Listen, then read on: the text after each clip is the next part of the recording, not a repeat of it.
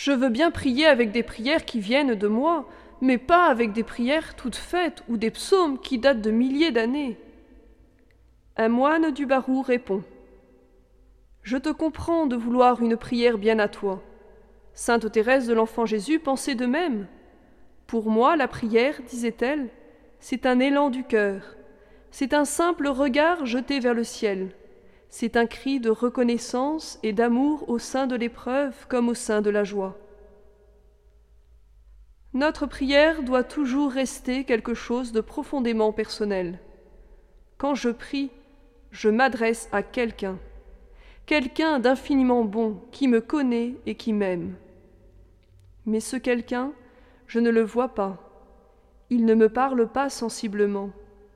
Aussi n'est-ce pas si facile de continuer jour après jour, heure après heure, à élever mon cœur vers lui.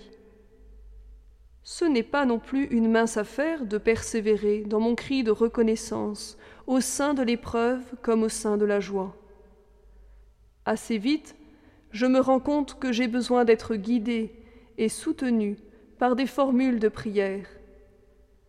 Thérèse de l'Enfant Jésus le disait elle-même d'ailleurs.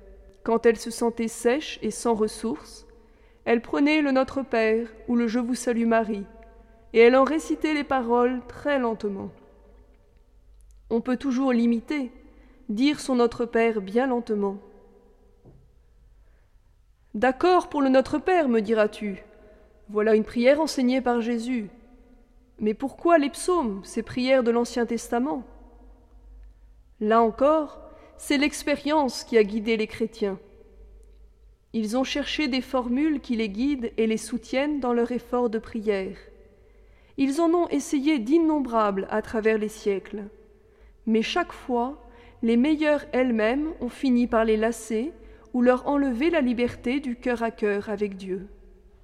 Alors, ils revenaient aux psaumes, ces prières inspirées de la Bible, parce qu'ils y trouvaient une richesse pleine de variété et quelque chose de libre et de dilatant capable de les accompagner durant toutes les heures du jour.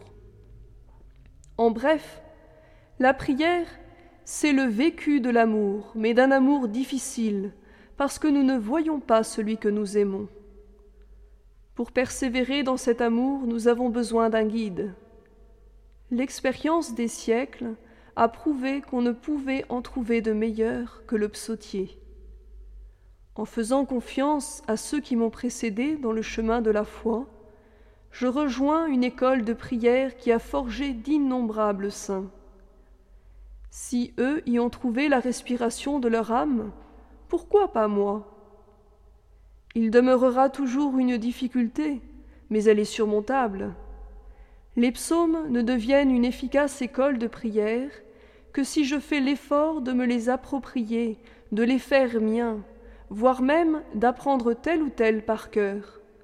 Le top, disaient en substance les pères de l'Église, c'est d'arriver à les réciter comme si on était en train de les inventer pour le bon Dieu.